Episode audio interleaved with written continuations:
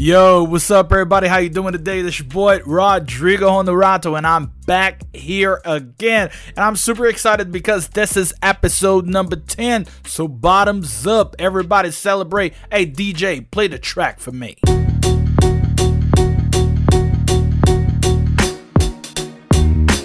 All right, all right. So, all right. This is Behind the Language. If this is your first time here, welcome to Behind the Language. This is your dose of English and culture, and this is the newest show of English in Brazil podcast. And it's always presented by me, teacher Rodrigo Honorato. And we talk about so many things in here. And today we're going to talk about traveling because I am about to fly out, and I'm super excited about it. But we also talk about pop, we talk about uh, pop culture, we talk about rock and roll, hip hop, documentaries, series, movies, artists. We talk about everything. And by the way, this is a shout out to my brother Eduardo Bauermann. He is a defense player. You know, he's a soccer player. He plays for Santos Futebol Clube in Sao Paulo. And this episode is dedicated to you, my brother. Thank you very much for the hangout. Thank you very much for the conversation we had the other night. And now we are ready to start the show. Let's do it. All right, so first things first, you know the deal. This here is Behind the Language, where we don't only talk about the English language, we talk about the English language, but what's behind it. So we will talk about vocabulary, where we'll explore so many things regarding the language in contexts that you love. So, this is the best part about this podcast right here because you're going to be practicing your listening. You're going to be listening to, you know, me talking to you about different topics. You're going to be learning vocabulary, new expressions, and so much more. And by the way, if you haven't followed me yet on my social media, you should go there to my YouTube channel. It's called English Black Friday. And also, you should follow me on my Instagram at teacher.rodrigohonorato. Don't forget to go there and follow me, subscribe to my channel, and let's get down to business. Well, in this episode of Behind the Language, we will talk about this amazing trip that's about to start, that's about to happen. Right now, I'm in Guarulhos, São Paulo, and I'm on the way to the airport. So, you know, right after I finish recording this podcast for y'all, I'm gonna make my way to the airport to meet students. You know, I'm talking about 45 students, baby. That's gonna be awesome. I just can't believe it because we're about to fly out to one of those cities that if you visit, you will never forget. I'm talking about London. And that's going to be a breathtaking, unforgettable experience. I know. So I've got a few questions in here. Have you ever been to London before? If you could go to London right now, who would you take with you? The next question I have is What are your favorite spots in London? The next one is What shouldn't a visitor miss? Well, get ready because we're going across the Atlantic Ocean and land in the Queen's turf. Are you ready for that? All right, so look at this. I'm going to talk to you guys about my experience in London. Yes, I've been to London before, but you know, that was something that was unexpected, something that was not planned for, and well, I only spent nine hours in London back in the day. And you know why this happened? Because you know, when I bought my tickets to go to Turkey, I would have to have a layover. Well, a layover is when you fly into a different place, but this is not your final destination. However, you have to stay there for a long time. I would have to stay at the airport for about 12 hours, but then I decided to go to the city. And I stayed in London for about nine hours because I had to be back at the airport three hours prior to the flight because that was an international flight. So I was flying from England to Turkey. So that's why it's called a layover. If it's a quick stop, you know, like one hour, and you know you just have to to go to a different gate to get a, a connecting flight that's called a stopover but in my case i had a layover so because of that layover i had a chance to go to the city so i went to westminster bridge i got to see big ben i got to see london eye thames river you know some things around there but nothing very deep. You know what I'm saying? So I didn't go to like Buckingham Palace or I didn't get to, you know, to take a ride on uh, London Eye, you know, the Ferris wheel. I didn't have this chance. So that was a quick thing, but that was an amazing experience. And that was back in 2018. But now, four years later, here I am again Woo! And I'm celebrating because this time I'm going to spend 15 days with this amazing people. All right, so you already know stopover is when you stop quickly and then you just go and take a connecting flight. And layover is when you get to stay at this uh, place for a long time before you catch the other flight to your final destination. Is it clear? Okay, so as I told you before, when I was in London for the first time for this nine hours, I got to visit a couple places like Westminster Bridge, such a beautiful place. Uh, I got to see Thames River. You know, Thames River is is cool just because it's Thames River, but I would say that the waters were not so beautiful. I mean, there was not Preston waters or you know, so that was a little bit like, well, different. Uh, I got to see Big Ben. Unfortunately, when I saw it, that was undergoing an overdue refurbishment. You know, uh, they were repairing and fixing a couple things. Uh, I also got to see the House of Parliament, also known as the Palace of Westminster, and I got to see London Eye uh, from across the river. I didn't even go to the other side of the river, okay? So I was just like here taking pictures and, you know, having a good time in that area. And then uh, I got to go on a bus ride, so I had an experience uh, on the double decker. And then I took the train back to the airport, to Heathrow Airport, where I would be flying out to Turkey. So that was a very quick experience, but it was good but I'm sure that this time it will be way much better because now it will be different because I'll be there for 15 days, which means that I will be vlogging around.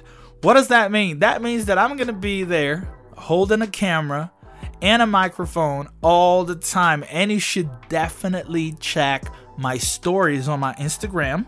So you already know my Instagram page at teacher.rodrigohonorato and also on my YouTube channel, English Black Friday, because I'm going to be there sharing information. I'm going to be showing places.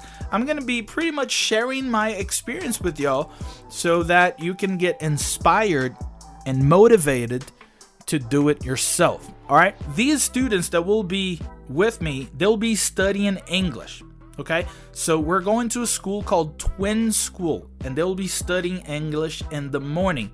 And then in the afternoon, they will be hanging around London to see the sights, to, uh, you know, learn about the culture of this outstanding place, uh, talking to people. They'll be uh, with their host families, or maybe they'll be hanging out with different students. So I'm very excited about it because I know it will be amazing. It will be an amazing opportunity to learn, to spend time with brilliant people, and of course, to have a lot of fun because we are going to study, but we're not going to be only studying. We're going to be learning about the history, we're going to be learning about the culture. This is going to be the first time for a lot of people to really be listening to British Englishes. And I mean Englishes.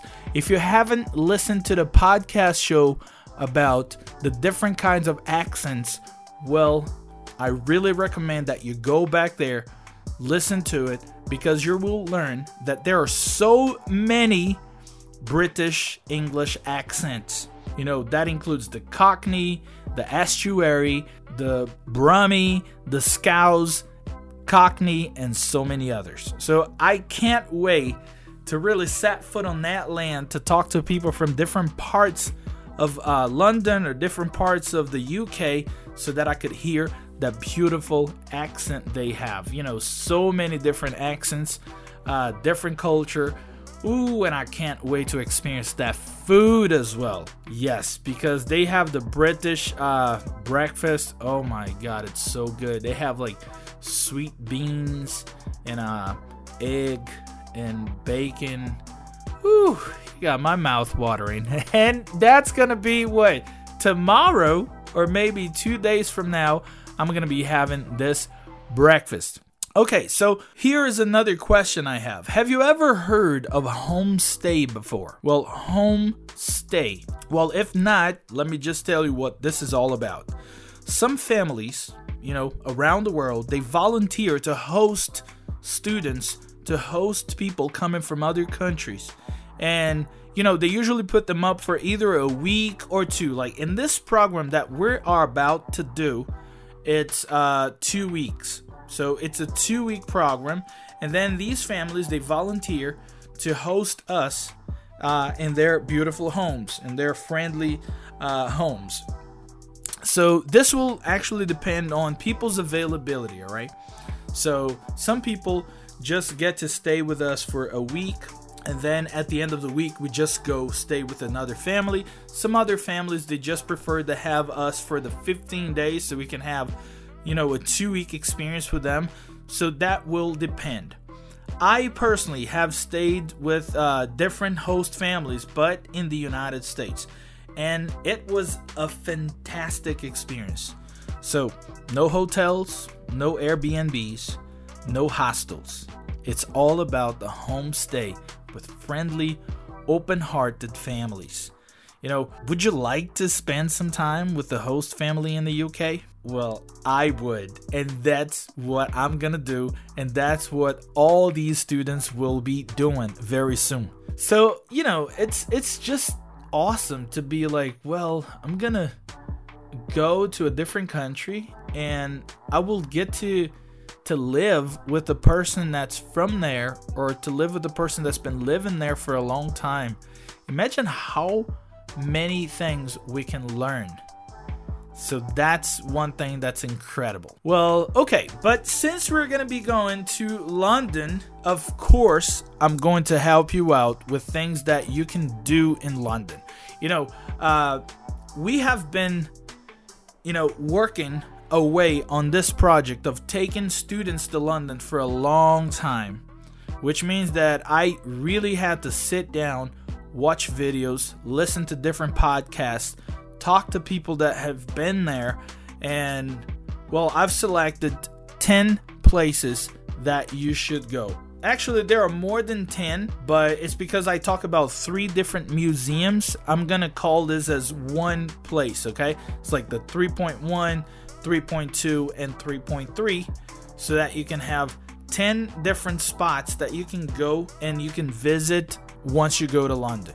Sound good? So here's the moment you should be jotting down. Well, to jot down means to take notes. So here's a top 10 attractions in London you shouldn't miss. Are you ready for that? All right, so take your time, go get your pencil, go get your paper, pause, let's do it.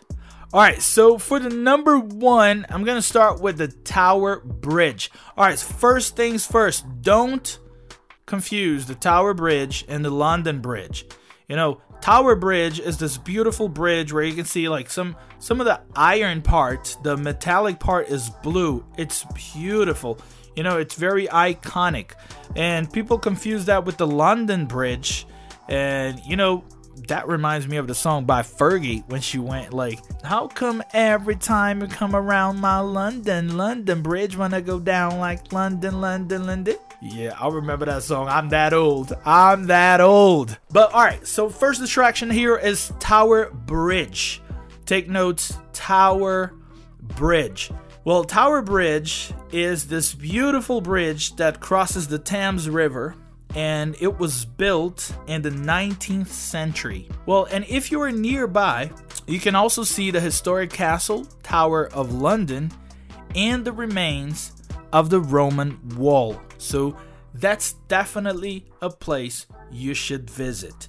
It's called Tower Bridge. Don't miss the opportunity once you are in London. But if you want to go to a district, you know, full of street markets, people walking around the streets, people from every part of London, if you want to go to music venues to listen to different kinds of music, you know, very alternative place with very alternative culture, you should go to this place, the number two, Camden Town.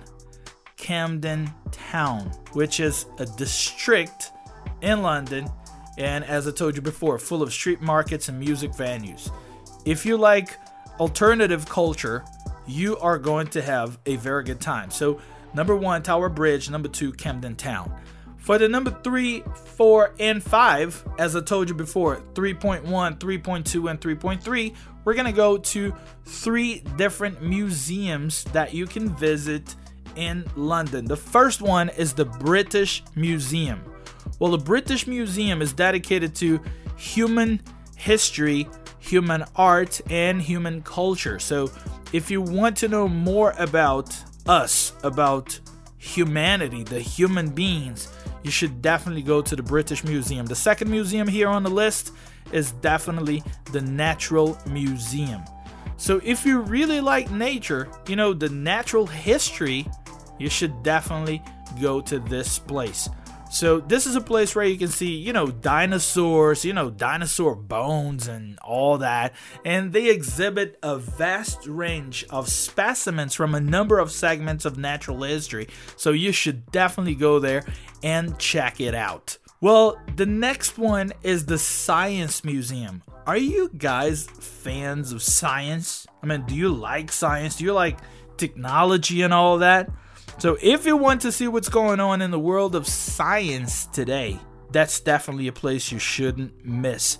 The Science Museum. So, getting back to it, so there are five places divided into three different sections. The first one is the Tower Bridge, the second one is Camden Town, and the third one are the three museums the British Museum, the Natural Museum, and a Science Museum.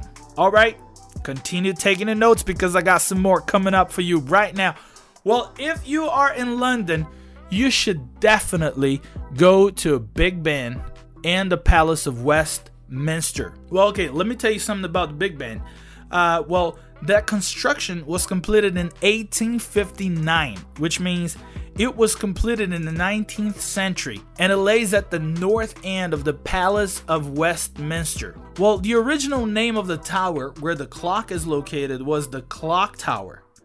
So, you know, Big Ben is just the clock, not the tower. So the tower is the clock tower, but back in 2012 it was renamed and now it's called Elizabeth Tower. Well, you know, fair enough. She's the queen. And by the way, if you're close by, if you're hanging around that area, don't forget to go check out the Gothic Church, Westminster Abbey. Well, there are so many things that you can do in one place Big Ben, Palace of Westminster, and Westminster Abbey. You should definitely go there. And now that we're ready, let's go to the number seven London Eye. Ooh-wee. Now you know what I'm talking about. I'm talking about the giant Ferris wheel located on the south bank of the Thames River, overlooking Big Ben and Westminster, so you can see everything from up there. It was first opened to the public in the year 2000. So now it's one of the most famous sites in the world. So if you have a chance to go, you can and you have to go. That takes me to the number eight. Have you ever heard of Venice? You know, one of the most romantic places around the world. If you go to Venice, you know you're in Italy. You know, you might be sailing around those gondolas and canals, and you know, maybe you take a little break to eat some uh, pasta and drink wine. And ooh, yeah, that's romantic. That is really romantic, I know. Well, if you haven't had a chance to go to Venice yet, don't worry about it because the number eight is the Little Venice. Little Venice, well, this is a neighborhood centered on an area of decorative houseboats. This area looks just like Venice in Italy. But you know, uh, you can see uh, the canals, uh, and you can also enjoy time in restaurants, shops, theaters, and pubs around the way. So you are going to love it. I'm sure you will. It's not the original, of course, it's not the original Venice, but it's little Venice. That's a great beginning, right? Okay, for the number nine, I have in here Hyde Park. Well, Hyde Park, uh, well, it's it's London's main park. Okay, that's like one of the biggest parks in Europe, and that's definitely one of the coolest in the city. It is a place for you to walk around, you know, for you to to relax, for you to have a picnic with your friends, with your family, for you to take awesome pictures. And let me tell you something. Back in 2004, there was an opening of the fountains in memory of Princess Diana. You remember Princess Diana, right? Also known as the Princess of Wales or Lady Di. You know, unfortunately, uh, she died uh, back in the day. If I'm not mistaken, she died in 1997. But, you know, people still remember her because, you know, she was loved by many. And of course, last but not least, I have here this place called Piccadilly Circus. Well, Piccadilly Circus, it is a road junction or an intersection, right? It is a public space that was built back in 1819. So you see, everything was built back in the 19th century. So it's like old stuff, historic places. And you know, something interesting is that uh, Piccadilly Circus was actually named after a tailor that used to sell Piccadillys which are different types of collars. Well, now it's also famous for its video display and neon signs, just like the Times Square in New York City, right? So make sure you visit this place twice. You know, one time during the day and another time by night. You're gonna have a great time. So uh, here I have some extras, okay? So I have the number 11, 12, and 13. Let's make it happen. For the number 11, which is extra stuff, just a bonus, I'm talking about the Buckingham Palace. Well, the Buckingham Palace is the most iconic royal building in this country. It is the London residence of Her Majesty the Queen. You should also check out the Change of Guards. I haven't seen it yet, but it's definitely on my to do list. I really want to see the Change of Guards. Well, I heard that this is amazing, and that's what I want to see. For the number 12, I'm talking about Harrods. Harrods, you know, like if you like shopping, if you're willing to go on a shopping spree, you will get crazy right now because it is a luxury department store in London. And an interesting fact is that it's owned by the state of Qatar. Yeah, the same place where the FIFA World Cup will be held in this year of 2022. That's crazy, right? So, how come the state of Qatar owns a luxury department store in London? And what I've heard is that the state of Qatar owns so many real estates in London. That is brand new information for me. I don't know if it's brand new information for y'all, but yes. Well, and if you still have some time, you should definitely go to the Canary Wharf on the Isle of Dogs. It is also called the Manhattan of London. It is where you can see many Europeans' tallest buildings. It is a commercial district in East London. And by the way, the second tallest building in the UK is located in this area. It's called One Canada Square. Sound good? But of course, y'all, of course, there are so many other things to do in London here are just my top 10 plus this three extra, but there are so many, including like uh, the Harry Potter Museum, the Trafalgar Square, you know, and so many more. But we don't have a lot of time, and well, I must be going to the airport right now because people are waiting for me, y'all. Man, I can't believe it. You know, uh, there's gonna be so many people's first time in London, so many people first times on the plane and I'm very happy to be taking part of this moment. So, once again, Karina Fragoso, thank you very much for the opportunity. Sid Intercâmbio, thank you very much for organizing everything and being responsible for taking all these people to London. Well, I usually say that to my students. I don't only teach English, I make dreams possible to happen. And this is exactly what y'all have been doing. So thank y'all very much for inviting me to join y'all. And thank you very much for making so many people's dreams come true. Well, apparently, you know, uh, we're coming to an end of another episode of Behind the Language, your dose of English and culture. So, once again, let me tell you the places. If you happen to go to London, you should go see the Tower Bridge, Camden Town, the British Museum, the Natural Museum, the Science Museum, Big Ben, and the Palace of Westminster.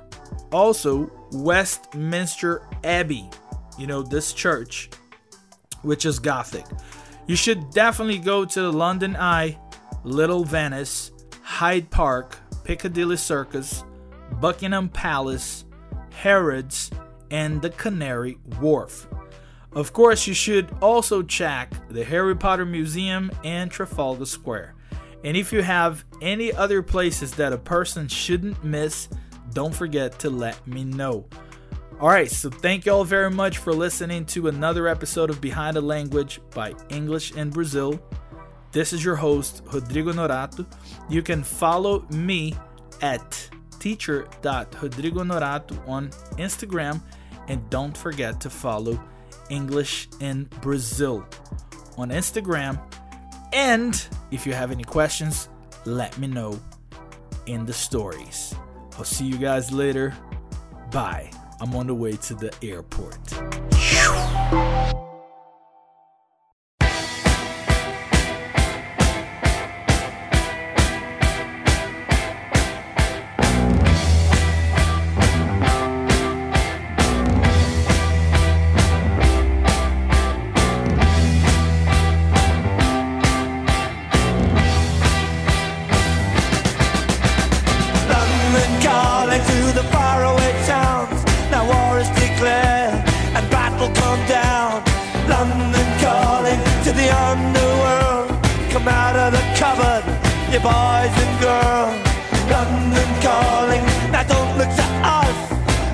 Beatlemania has bitten the dust. London calling, see we ain't got no swing except for the rain and the crunch of thing. The ice age is coming, the sun's zooming in. Meltdown expected, the wheat is going thin. Engines stop running, but I have no fear, cause London is drowning. I the imitation zone forget it, brother. You can go it alone. London calling to the zombies of death. Quit holding out and draw another breath. London calling, and I don't wanna shout. But while we were talking, I saw you nodding out.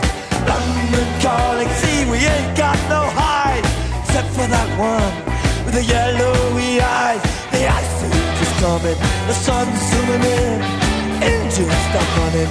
The wheat is going through a nuclear error.